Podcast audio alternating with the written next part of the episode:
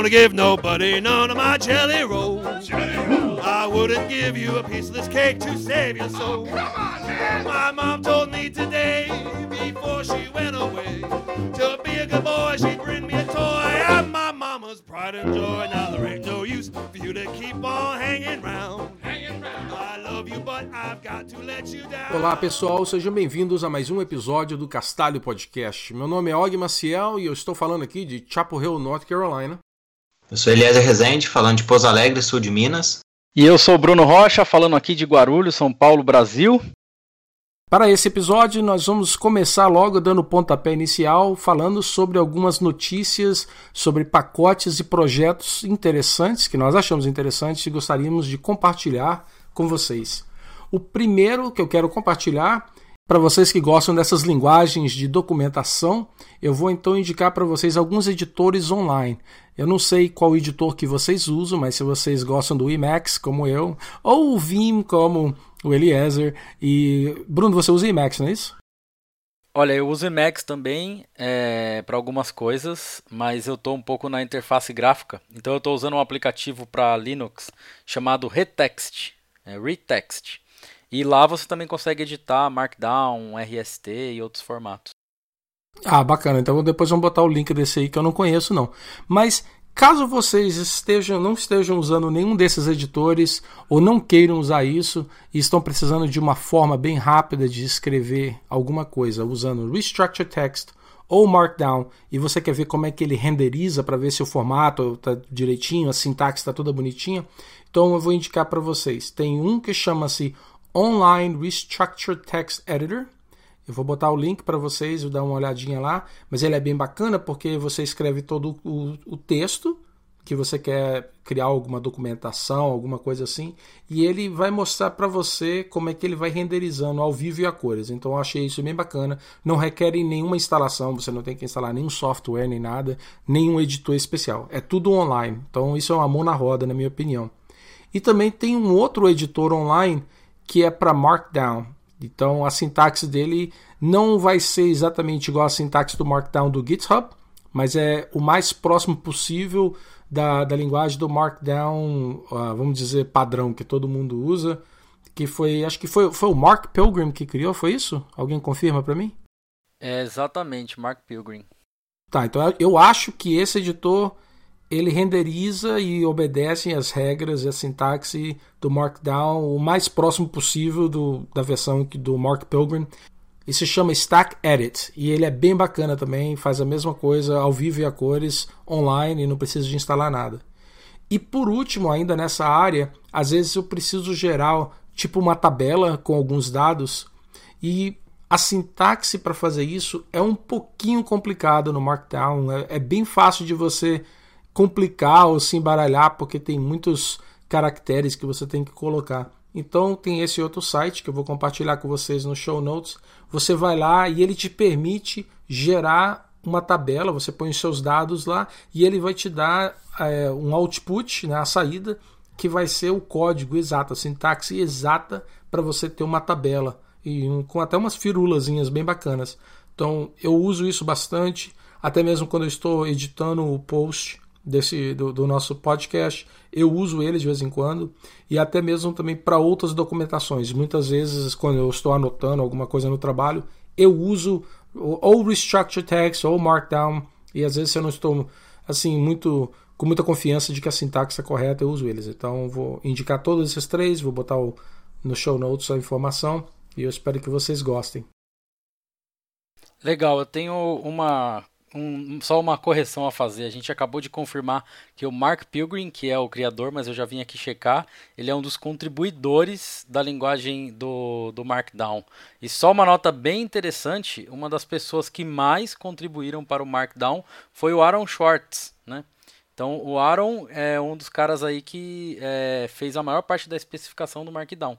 Eu não sabia disso. Eu sabia que ele tinha trabalhado no RSS, mas não que ele tinha trabalhado também no Markdown. Muito bacana. Pô, obrigado pela correção. E, se eu não me engano, completou um ano recentemente, nessa semana passada, eu acho, que o Aaron Schwartz ele suicidou. Foi o aniversário. É, não sei se é assim que se fala em português, mas seria o, o aniversário da morte dele. Faz, faz um ano, se eu não me engano, ou tem dois anos? Eu é. acho que tem dois anos, inclusive tem um documentário bem legal, né? Que saiu recentemente, que é o The Internet Boy, ou algo assim, que, que é um documentário que eu assisti já tem um ano. Né? Então acho que fez dois anos, é isso mesmo. É, pode crer.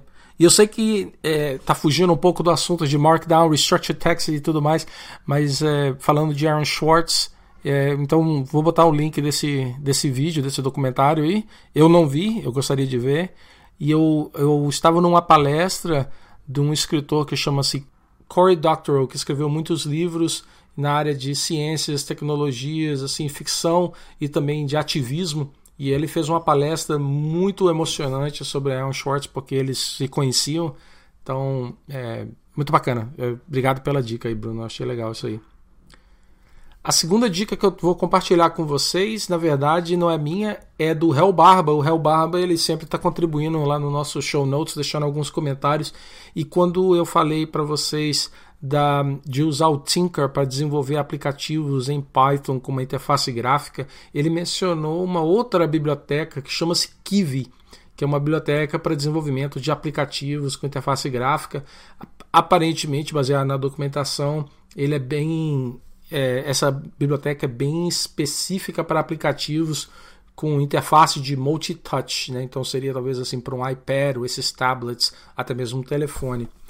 Então eu dei uma pesquisada e eu até vi descobri que existem vários vídeos no YouTube para te dar um crash course de como que você pode começar a usar esse Kiwi para desenvolver alguns aplicativos.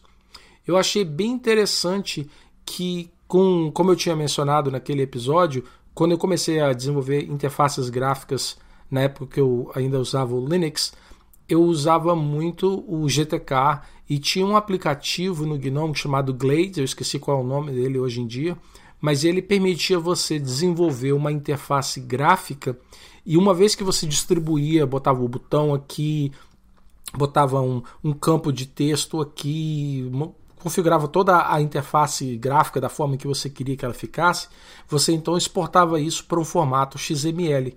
E aí, através do GTK, você tinha uma forma de fazer um bind no seu código, e com esse XML, ele então fazia com que a interface fosse renderizada da mesma forma que você tinha colocada no XML. Esse Kiwi, então, parece que tem uma sintaxe bem parecida. Aliás, esse Kiwi tem uma coisa bem parecida, não usa o XML, ele usa o YAML, mas aí você pode separar o código da interface gráfica do código de lógica, que é bem bacana. Então, eu, eu dei uma olhada e achei isso bem interessante.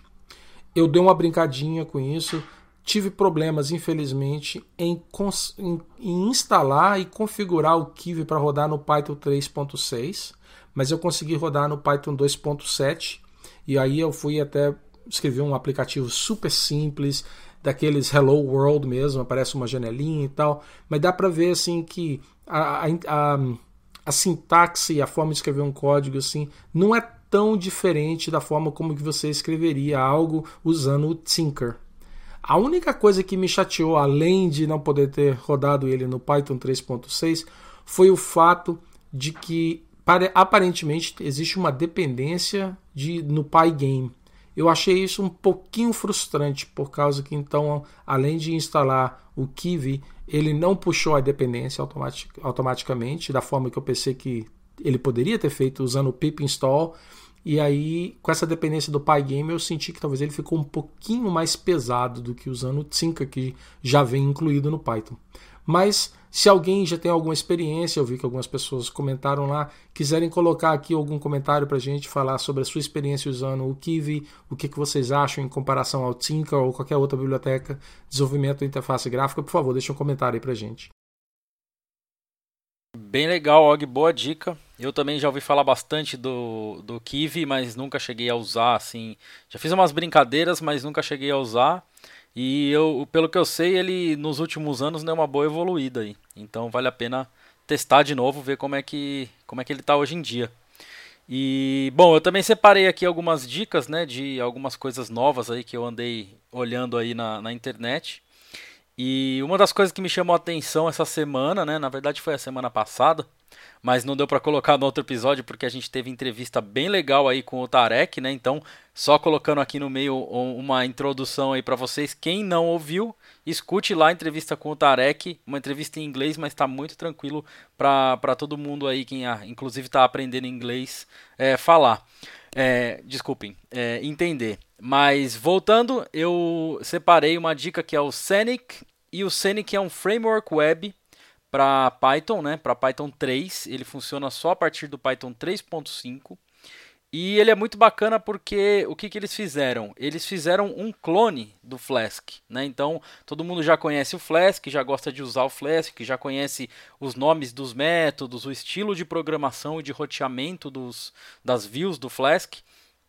E aí esse pessoal se juntou e criou o Scenic, que é um framework exatamente igual ao Flask, né? Funciona da mesma forma, só que ele usa Python 3.5 é, e, a, e, além do 3.5, e ele se beneficia dos poderes assíncronos do Python 3, né? Então todas as views do async, por exemplo, elas são views assíncronas. Então você não faz um def e uma função, você faz um def async, né? Então você, você cria uma view assíncrona e aí você tem uma estrutura totalmente async, como é no Node.js, por exemplo, para a web e com a mesma facilidade e clareza da sintaxe do Flask.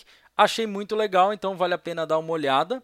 É, só vale também colocar aqui uma nota que não é para tudo, né, que você vai usar o Scenic, porque se a sua aplicação ela é muito simples e ela não exige esses poderes assíncronos, não faz sentido você é, ter esse overhead aí no seu projeto. Mas se o seu projeto com certeza é, vai precisar né, ter APIs de alta disponibilidade que respondem de maneira assíncrona, é, eu acho que vale a pena usar o Async.io e o Scenic parece que está bem legal para isso. Então o link vai estar tá aqui. Scenic, que é o clone do Flex, do Flask, para quem quer ter os poderes aí de Async.io do Python 3. Fica aí a dica. Legal, eu tinha visto falar sobre ele, vi até uma, uma tabela, né? O pessoal gosta de, de colocar um pouco de benchmark a respeito. Vi que ele estava desempenhando bem. Eu não cheguei a olhar detalhes sobre benchmark, porque isso aí sempre a gente tem que ficar de olho nos detalhes, né? Porque pode ser que, dependendo, é, puxe um pouquinho o saco, dependendo da aplicação, mas foi números bastante impressionantes. É, no link que a gente vai deixar, com certeza é, lá vai ter essa tabela, então vale a pena dar uma olhada para quem está procurando essa performance toda. Só que eu vou mudar aqui um pouquinho de assunto, né? Em vez de falar de web, eu vou falar um pouquinho de Bash Script. Então, para quem já tentou, provavelmente já pegou uns erros estranhos, já teve uns comportamentos assim que eu não esperava. E a dica de hoje ela é bem interessante, que eu vou falar do Shell Check, que é basicamente um linter para o seu código Bash. E ele oferece alguns recursos que, que são bastante interessantes. É, um deles é que você pode acessar o site do projeto, shellcheck.net. Você pode colar o seu código Bash e lá mesmo ele já roda e já te dá as informações com sugestões de melhorias ou então sugestões de, é, de forma de escrever o código na qual você evita alguns erros. E ele também possibilita que você faça a integração. Se você tem um projeto no, no GitHub é, ou em algum outro lugar e usa o Travis como CI, ele você pode adicionar lá. A gente tem um projeto que, que faz uso dele. É bem tranquilo e o bom é que ajuda a manter e evitar alguns problemas, né? Então, se você recebe bastante contribuição, vale a pena. Da mesma forma que você pode estar usando, por exemplo, um PEP8 para checar a sintaxe e o code style de, do, do Python, é, esse aqui vai funcionar mais ou menos dessa forma mais para o Bash. E ele é bem tranquilo de instalar, por exemplo, no Fedora você consegue instalar usando o DNF, né? DNF install shell check. É, o único detalhe é que o shell é com S maiúsculo e o check é com C maiúsculo. A gente vai colocar no show notes para ficar mais fácil. Você pode instalar no Mac também usando o Brew. E ele é, oferece outras é, formas de instalar, você pode compilar, ele tem é, para outras distribuições também. É, então, se você usa alguma outra distribuição, dá uma olhada lá na documentação que tem tudo explicadinho. Bom, é, tá, como eu falei, né, as sugestões elas são baseadas em boas práticas do Bash ou então em algumas dicas que evita com que você é, tenha alguns problemas ou erros inesperados, principalmente quando está começando, não está muito acostumado. Então ele acaba ajudando. E, e o mais legal é que ele não só te dá uma dica, mas também ele oferece um código que você pode ir lá na wiki do projeto e ele vai ter esse código lá e ele coloca alguns exemplos explicando o porquê você deve fazer da forma como ele está recomendando e como, é, como seria se você não fizesse. Então isso é bem legal que acaba que você aprende um pouquinho mais sobre o Bash. É, tem bastante coisas interessantes e dicas lá. E outra coisa também, para você que está começando, mesmo que não vá usar o Shell Check, no README do projeto, ele tem uma galeria de bad code, ou seja, de código não é, legal assim de se utilizar. Então, dando uma olhadinha lá vai acabar que te que te ajuda a conhecer um pouquinho mais e aprender e evitar alguns problemas que você possa enfrentar aí se estiver aprendendo um pouquinho mais sobre Bash. É, outra coisa que é bacana também, se você usa é, algum plugin né, para verificar a sintaxe no, no seu editor, por exemplo, no Vim, é, ele integra automaticamente com o Syntastic, que é um plugin para poder verificar é, o, o, código. Né? Ele, o Syntastic ele funciona para várias linguagens. E se caso você instalar o Shell Check e já tiver o Syntax configurado, automaticamente ele já vai rodar isso quando você tiver um arquivo .sh. Então isso aí foi bem bacana. É, no, Emacs, no Emacs ele oferece é, a integração através do plugin chamado FlyCheck.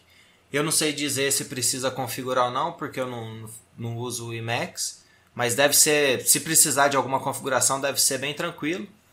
E além disso, ele oferece para outros editores também. Ele já tem um plugin, é, pode se integra automaticamente com o plugin do Atom e do Sublime. E ele oferece alguns tipos de saída que, se caso o seu editor não é, suportar, você pode talvez contribuir com, com um projeto do seu editor e criar um plugin. Então é uma dica bastante interessante e muitas vezes ajuda a evitar muitas dores de cabeça, principalmente quando você está aprendendo Bash.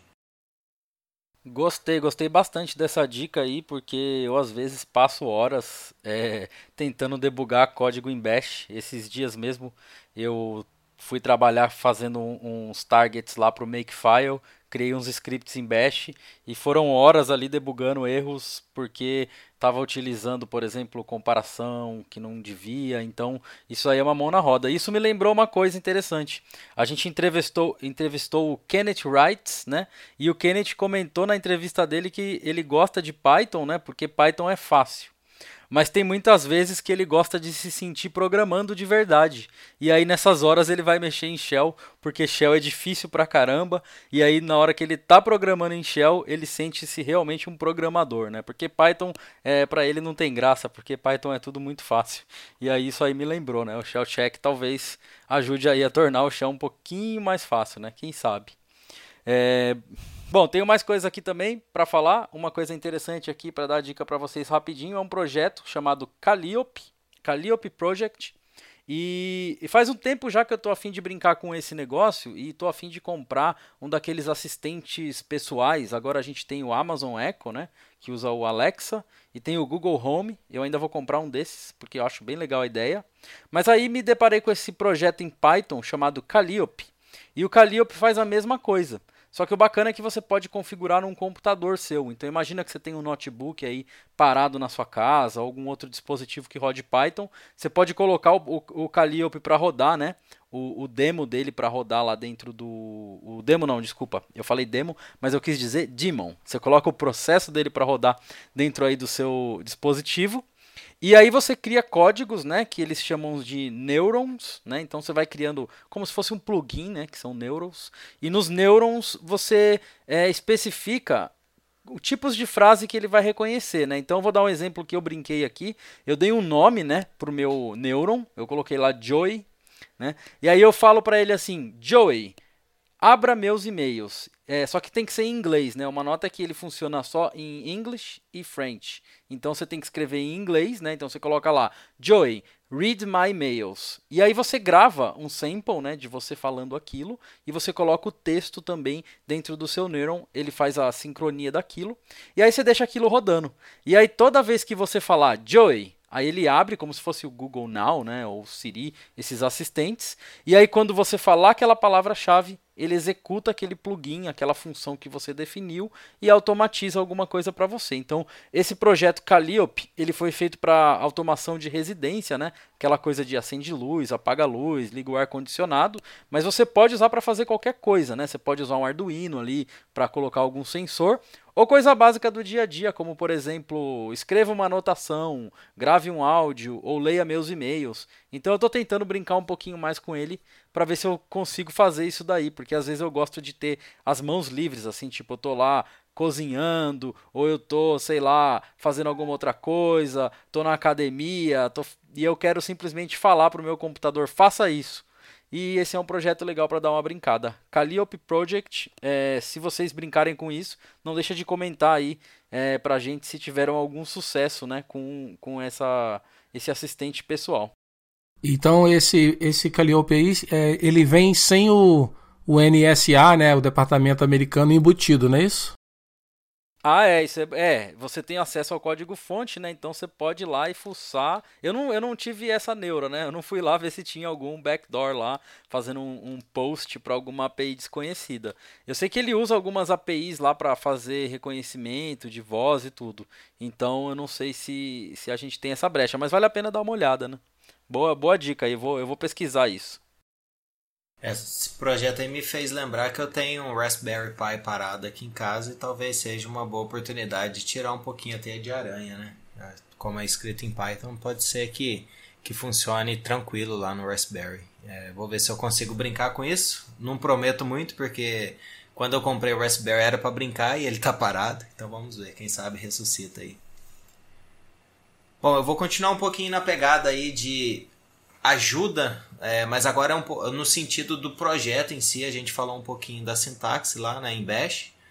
Agora tem, são dois projetos na verdade. Um deles é o Mention Bot, que ele é um robô no qual assim que o seu projeto recebe um pull request, ele vai analisar o Git Blame, ou seja, o Git Blame ele oferece uma saída onde ele mostra é, o autor que modificou determinada linha de um determinado arquivo pela última vez.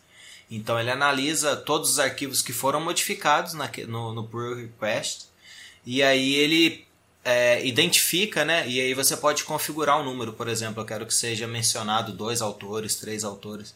Então ele vai mencionar os autores e isso aí vai facilitar, ou seja, ele vai direcionar aquele pull request para pessoas que seriam as mais capacitadas é, para poder fazer o review, uma vez que foram elas que mexeram naquele naqueles arquivos ou naquelas linhas pela última vez.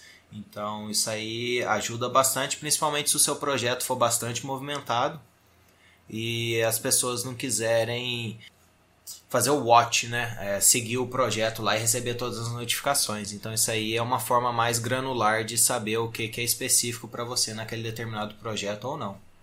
E junto com o Mention Bot a gente tem um projeto que inclusive é desenvolvido por brasileiros. Ele é chamado Cinnamon. E o Cinnamon ele trabalha do outro lado, ou seja, do issues. Então isso aí é um passo antes né, de, de se ter os pull requests. E o bacana é que, por exemplo, ele identifica as issues relacionadas. Então se alguém abrir um issue e já tiveram algumas relacionadas àquilo, ele faz o link. Então isso aí ajuda a facilitar, talvez até na solução Aí ele também comenta e sugere qual seria a melhor pessoa, nesse caso, para analisar a, a issue específica. Então, acaba que se você utilizar os dois ao mesmo tempo, você está completo. Você sabe as, as melhores pessoas para trabalhar num determinado request e as melhores pessoas para trabalhar num determinado issue. Então, são dois projetos bacanas. A gente vai deixar o link, como sempre. E o mais interessante é que um deles é desenvolvido por brasileiros.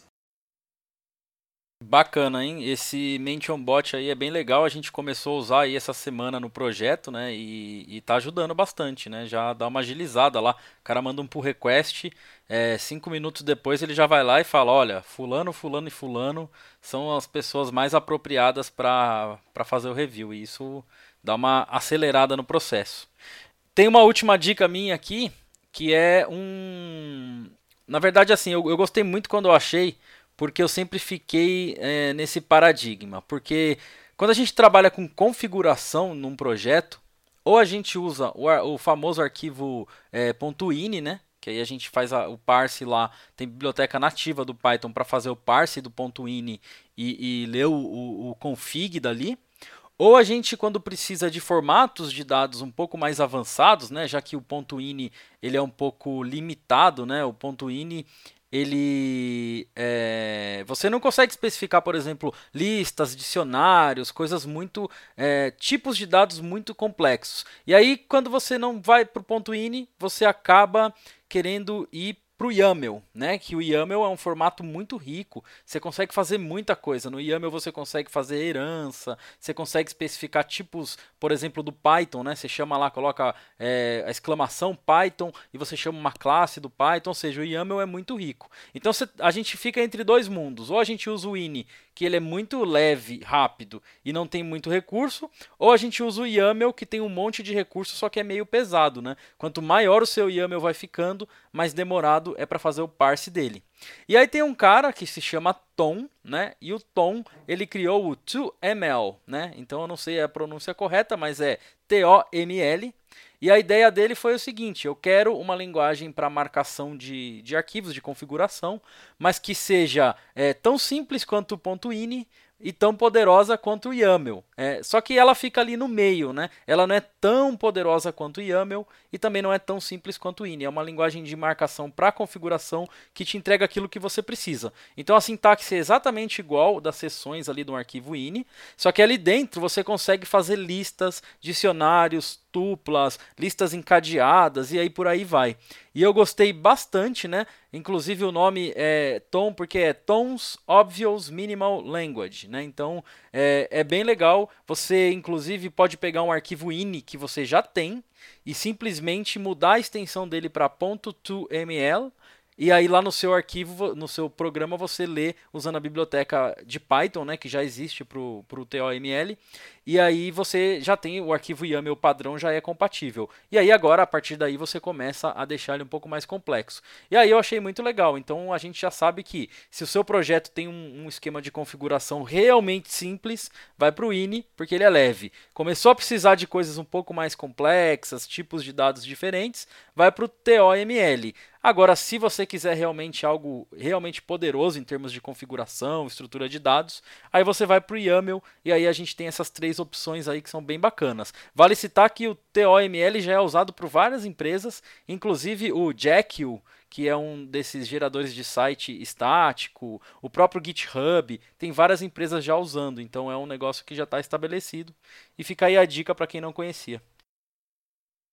Fala ouvintes do Castalho Podcast. Olá, Og, Eliezer, Bruno. Obrigado por ceder esse espaço pra gente aparecer aqui. Nós somos do Hackencast. Eu, Magnum. Eu, Jorge Costa, o homem dos meus apelidos que nunca colam. Eu, Ricardo Gripado Highlander. Nós fomos convidados aqui para falar de alguns livros que a gente tem lido recentemente, só que como nós somos três, a gente acabou tentando decidir quem ia vir aqui falar. Então a gente passou algumas horas no embate fervoroso de pedra, papel, tesoura, lagarto, Spock. Só que infelizmente depois de duas horas, quase três horas, a gente continuou em empate. Todo mundo só botava o Spock. Então a gente resolveu vir todo mundo aqui falar, em vez de livros, a gente resolveu cada um falar de algum conto. Textos literários mais curtos, né? Que é assim todo mundo poderia falar e a gente não ocupa muito espaço do castalho. Quem quer começar? Normalmente quem pergunta começa. Então tá, então eu vou começar. Pegando um pouco a onda do, de um episódio que, do Castalho em que o Og falou de alguns livros que ele estava lendo do HP Lovecraft, eu resolvi trazer aqui um conto um pouco mais nessa temática. Eu pensei em trazer uma, a versão brasileira do Lovecraft. Para mim é Álvares de Azevedo. Pensei em trazer o, o, livro do Macário ou Noites na Taverna, que eu recomendo muito que vocês leiam também para quem gosta desse estilo literário. Mas a como eu li esses livros tem muito tempo, eu poderia fazer um comentário um pouco distorcido pela minha vaga lembrança. Eu preferi pegar um livro que eu li recentemente, que é o Eu Sou a Lenda. Ele é um livro curto de aproximadamente 160 páginas e com certeza todo mundo já viu o filme, né, que teve a adaptação do livro, aquela porcaria, porque se você leu o livro, você vai ficar muito chateado com Will Smith e com todo mundo de Hollywood. Então, mas eu não vou, vou tentar não, não pegar muito nesse ponto. O que eu queria falar do livro é que ele é uma mistura de ficção científica com horror. Ele é extremamente é, conciso, bem escrito e muito envolvente, porque ele, ele funciona tipo como um thriller. Você fica é, o tempo inteiro ansioso. Uma outra forma de escrever ele, e é, uma, é um dos motivos dele ter me cativado tanto, é que ele é uma versão de terror do Robson Crusoe, digamos assim. É, quem já leu Robson Crusoe, eu pelo menos comecei eu, a minha paixão literária com dois livros, que foi Robson Crusoe e um livro ali na, na escola que era, eu acho que era o Mistério dos Cinco Estrelas. Então, ele lembrou muito, assim, quando eu tava lendo do Robson Crusoe, porque ele tem muito essa história de sobrevivência do cara ter que criar várias coisas, arrumar a casa dele para ele poder sobreviver, se esconder de noite e tudo isso. E uma das coisas que eu achei que o, o livro começou a destruir, por exemplo, o filme, é que eles puxam muito mais para os personagens, né? É, os outros personagens que ficam tentando atacar o personagem principal parecerem muito com vampiros, enquanto no filme eles parecem muito mais com zumbis. Então já começam as discrepâncias com o, o filme a partir daí. Ele tem um final extremamente interessante que explica o motivo do, nome, do título do livro e é uma das partes assim que mais decepcionou no filme foi essa, porque ele praticamente tornou desnecessário o título Eu Sou a Lenda, e poderia ter qualquer outro título aquele filme, porque ele não explica, ele não, não dá razão para esse título. E outra coisa interessante é que o personagem principal ele não é um cientista, ele não é ninguém assim inteligente, na verdade ele vai aprendendo aos poucos e estudando, então ele fica o tempo inteiro fugindo para a biblioteca para ler, para aprender sobre ciência, para tentar descobrir o que, que aconteceu e como que ele pode reverter. E tudo isso é, é acompanhar toda essa saga que é muito interessante. A leitura dele é bem rápida, eu, fiz a leitura dele em aproximadamente três noites, eu diria que umas, umas cinco horas mais ou menos de leitura. Lógico, com, tô, eu tô com duas crianças pequenas, então foi bem intervalada, né? Eu não tava lendo, não consegui ler as cinco horas seguidas, mas eu acho que para um leitor mais rápido aí consegue terminar isso em um único dia, com certeza. E eu não tem muito como falar muita coisa sem dar algum spoiler, então eu vou mais uma vez recomendar a leitura dele e é isso aí. Eu vou fazer a resenha aqui de um conto, ao contrário do Magno, vai ser um texto menor, mas nem por isso menos importante. E tudo que eu tenho a dizer é que eu não tenho dados suficientes para uma resenha significativa, apenas leio um conto.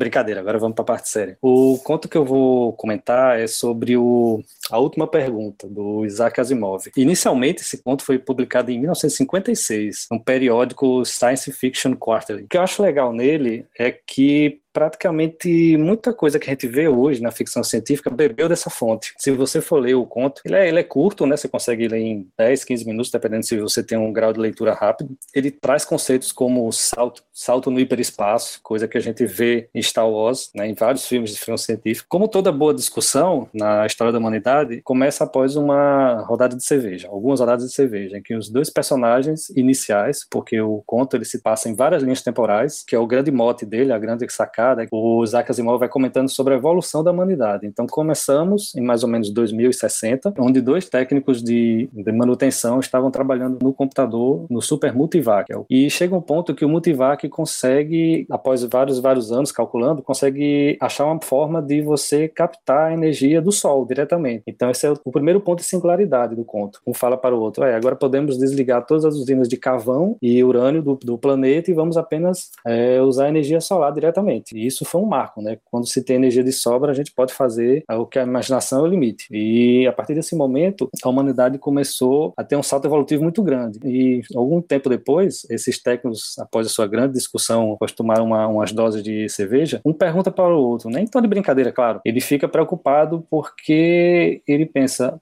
tá, estamos obtendo nossa energia infinita a partir do Sol. E quando o Sol acabar, o que, é que vai acontecer? Jorge, eu conheço a história, certo? Tem inclusive o final, mas eu nunca li o conto. Certo? Por que, que, eu tenho que ler o conto mesmo sabendo o final? Para poder contar para os amigos dizendo que você leu, em vez de só se passar por pseudo-intelectual. Ué, mas Isso. eu posso dizer que eu Isso li. Isso é uma ideia. Isso é uma ideia. Pode, mas eu posso dizer que eu li sem ter lido, aí, já que eu sei os pontos principais. Mas você pode ler porque ele é um tratado, ele é um tratado, além de, de tratado científico, e filosófico também. Ele questiona muito a questão da finitude, né? fazendo a comparativo com a entropia do universo. Porque num sistema, a entropia sempre tende a aumentar. Ou seja, a energia vai sendo gasta, sendo gasta, E no final, você não tem mais como gerar mais energia naquele sistema. Vai tudo acabar, vai tudo esfriar. É um, um, dos, um das analogias que ele faz. Eu Além nunca disso. entendi essa merda de entropia, velho. Eu Sempre... Pois é, cara, isso é muito complicado. Pior é que entropia não é só isso. Entropia é uma porrada de coisa, né? Entropia é variação, entropia é ruído, entropia é perda calórica entre é, conversão de energia. Entropia pode ser várias coisas. É, nesse caso específico do conto do Asimov, ele se, ele se limita à questão da entropia termodinâmica, porque a preocupação deles era o que aconteceria depois que o Sol, a fonte principal de energia naquele momento, se extinguisse. O que é que eles iriam fazer? Será que eu teria como reconstruir o Sol novamente? Em outras palavras, pode a entropia ser revertida? Essa é a grande pergunta do conto, né? E o, um dos técnicos, ele fala para o outro, ah, porque você não pergunta para o Multivac? Ele vai te dar uma resposta, afinal ele já conseguiu é, nos explicar como extrair essa energia. E o Multivac, após alguns minutos de processamento, dá uma resposta, assim, clássica que já minha, no início da minha resenha eu comentei, né? Que ele diz que não tem dados suficientes para a resposta significativa. E nesse primeiro momento, onde ele dá essa resposta insatisfatória, há um salto temporal. E aí o, o Asimov ele começa a contar vários centenas de anos no futuro, onde o Multivac já evoluiu tanto que já é possível, já construíram estações, estações de recarga, que já é possível você fazer viagens espaciais. Então cada nave tem um mini Multivac, que ele chama de microvac. E assim por diante, ele vai evoluindo, começa a se transformar no computador planetário, daqui a pouco é um computador galáctico, e sempre de alguma forma ele cria situações que as pessoas, naquele momento, eles têm essa curiosidade de saber. E depois, quando essa energia aparentemente infinita acabar, o que é que eu posso fazer? Eu posso reconstruir minha fonte de energia, porque a, a preocupação final não é a fonte de energia, é a finitude do próprio homem que ele aborda nesse texto. Então ele faz uma analogia com teologia, com filosofia, com vários ramos do pensamento. E, e como toda boa ficção científica, ele não se limita apenas a te jogar dados curiosos, dados tecnológicos para o leitor. Então ele vai, ele, ele aprofunda a discussão. E é isso que é tão legal nesse conto. E ao final, para alguns o final é broxante, mas para outros é, é mind blowing, né? Então eu recomendo, recomendo bastante a leitura, é rápida, né? 20 minutos, meia hora no máximo você lê. Se quiser ler com calma, se quiser absorver todas as nuances que ele dá. Enfim, pronto, terminei, não vou mais dar trabalho ao editor.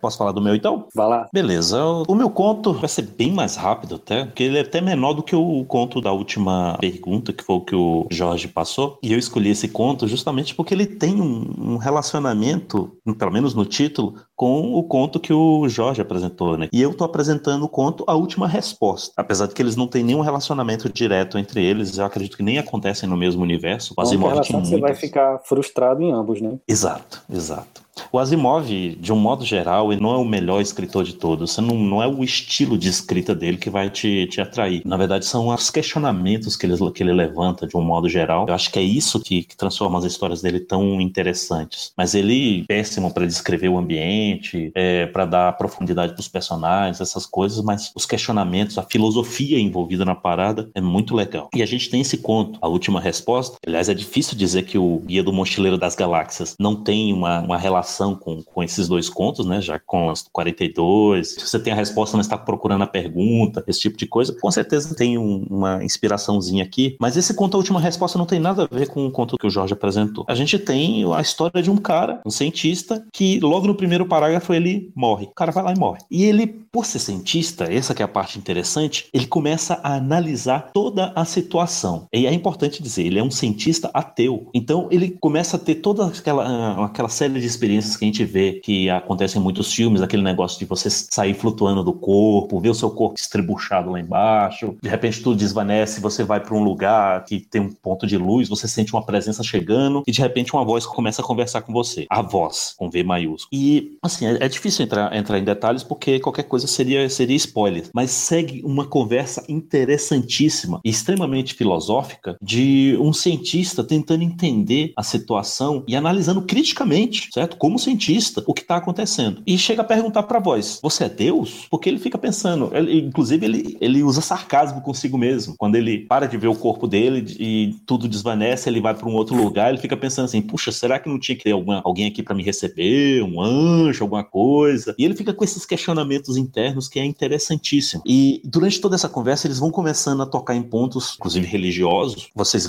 leram o conto que o, o conto a última pergunta, vocês vão ver que tem um cunho religioso, sobretudo lá no final. Se eu não me engano, o, o Isaac Asimov era ateu também, mas eu posso estar enganado nessa, nessa questão. Mas ele toca nesses pontos, certo? Na questão da religiosidade e tudo mais, e não tem como escapar nesse conto a última resposta também, em que, de um modo muito específico, alguém que morreu, que está tomando contato com uma espécie de criador, mas que não é nada do que ele estava esperando. Mas é um criador onipotente, onisciente, e que inclusive faz uma brincadeira com uma espécie de um trecho da Bíblia até, que quando o cientista Murray Templeton morreu aos 45 anos, eu estou chegando lá, é, ele começa a questionar o cara sobre o, o, a voz, né? É, sobre o que ela é, e a voz fala que não tem como explicar para ele o, o que, que ela é. A única coisa que ela pode dizer é que eu sou. Eu não sou expert em Bíblia nem nada disso, mas se eu não me engano, tem, uma, tem passagens parecidas na Bíblia, em que eu acho que Moisés ou algum dos grandes patriarcas lá perguntam para Deus, pro, pro, pro, Deus de quatro consoantes lá, quem,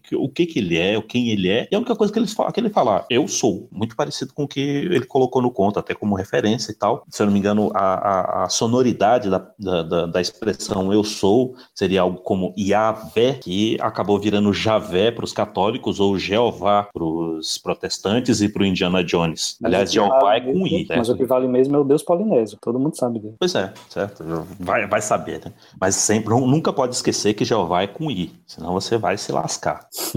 Aí tem todo essa, esse questionamento, e a gente acaba é, é, chegando a, a questionamentos também mega interessantes sobre finitude, como também no conto que o Jorge apresentou, mas finitude do seu corpo, mas a infinitude da sua alma, entre aspas, ou seja lá como você vai chamar essa sua existência, e continua depois do que o do, do depois que você sai do seu corpo. Porque é muito fácil você chegar para a pessoa e falar: "Ah, quanto tempo você quer viver? 100 anos? 200? 500? Mil?" Eu acho que mil, mil, mil anos é fácil a gente chegar que, que, que algumas pessoas falem nisso, mas isso é muito menos do que o infinito, que é o que se propõe no conto. Então, em algum momento você vai cansar, em algum momento você vai pedir arrego. O Murray já está numa situação em que ele não pode mais. Ele até fala assim: ah, mas e se eu desistir de viver, entre aspas? Aí a voz chega e fala: não, eu simplesmente te reconstruir você continua. Ah, e se eu quiser tentar te destruir, sei lá, ah, tudo bem, você pode, pode ficar aí tentando, vai pensando aí, entendeu? E, e ele fica nesse, nesse dilema porque ele não fala isso diretamente, mas parece que para você dar sentido à vida, ela tem que ter um fim. E é mais ou menos esse, esse tipo de dilema que que o, que o conto coloca. Apesar do nome do conto ser a última resposta, ele não te dá resposta nenhuma no final. Não valendo achando que você vai ter resposta para vida do universo e tudo mais, porque não tem, certo? Mas a conclusão final é bem interessante. E, claro, cada um vai ter a tua, vai ter a sua própria. Mas é bem legal, independente da sua crença, você ler esse conto para você começar a ter a pensar nessas ideias sobre a finitude da, da sua vida, sobre o que, que tem depois disso. E para você ver que, inclusive, ele fala que a voz fala que ele escolhe alguns indivíduos indivíduos para fazer essa brincadeira, entre aspas. Ou seja, os demais simplesmente deixam de existir. Então é muito bom a gente parar para pensar nessas coisas de um modo diferente daquilo que você tem como crença na. Acaba que a voz, então, é um grande sacana, né? Só pega uns caras para ficar enchendo o saco e atormentar eles. Da forma como a gente lê no conto é. Né? É muito difícil você se colocar no lugar da voz, porque você não, não tem nem ideia do que ela é. Você pode simplesmente achar que ela é o programador que tá fazendo os botezinhos aqui.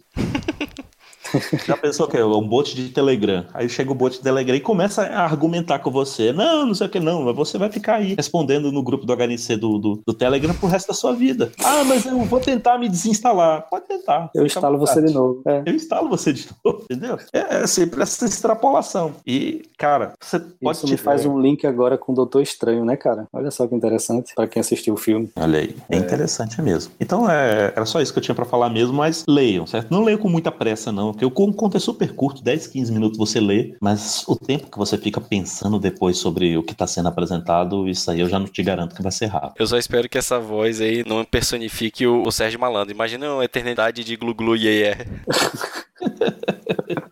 tá, galera. Essa foi a nossa participação. Essa foi nossos dois centavos pro programa que o Og colocou aí. Né? E dei um pulo lá no hackingcast.org. A gente tá, tá meio parado aí nesses tempos. Estamos ah, em uma pausa sabática.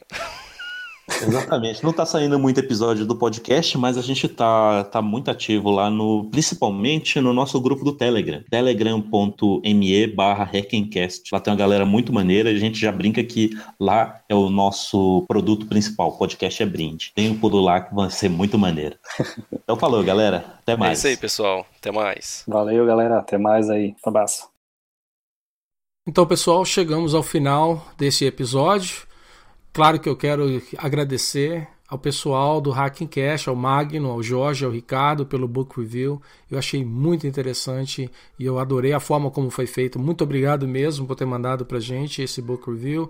E como vocês mesmos mencionaram, convido todo mundo a dar um pulo lá, deixa um comentário e vamos ver se a gente consegue fazer o pessoal a botar mais alguns episódios aí para a gente escutar mais. Também quero aproveitar e agradecer a todo o pessoal lá no Telegram, no canal do Hacking Cash e do Open Cash. O pessoal apoia bastante o nosso podcast e promoveram muito o último episódio. Então, muito obrigado mesmo a todo mundo que participou lá do, desses canais e, e promoveram esse último episódio. Bom, e como não poderia faltar aqui nos agradecimentos, né? A gente gostaria de agradecer um dos nossos ouvintes, o Brian Brito. Ele mandou um pull request no, no projeto que a gente tem lá para poder que a gente convidou né, o pessoal a colaborar. Então ele mandou, fez um parser aonde retorna os episódios e as datas, é, analisando o histórico do podcast. Então foi bem bacana. É, eu deixei uns comentários para ele lá com algumas sugestões, ele corrigiu. Então acabou que o que a gente tinha prometido, né, da experiência de, de mandar um pull request, essa coisa toda de review, é, já aconteceu no primeiro pull request. Então isso foi bem bacana. É, obrigado, Brian, por ter mandado. Bom, é isso aí, pessoal. Até o próximo episódio. Um abraço. Abraço, abraço. Até o próximo.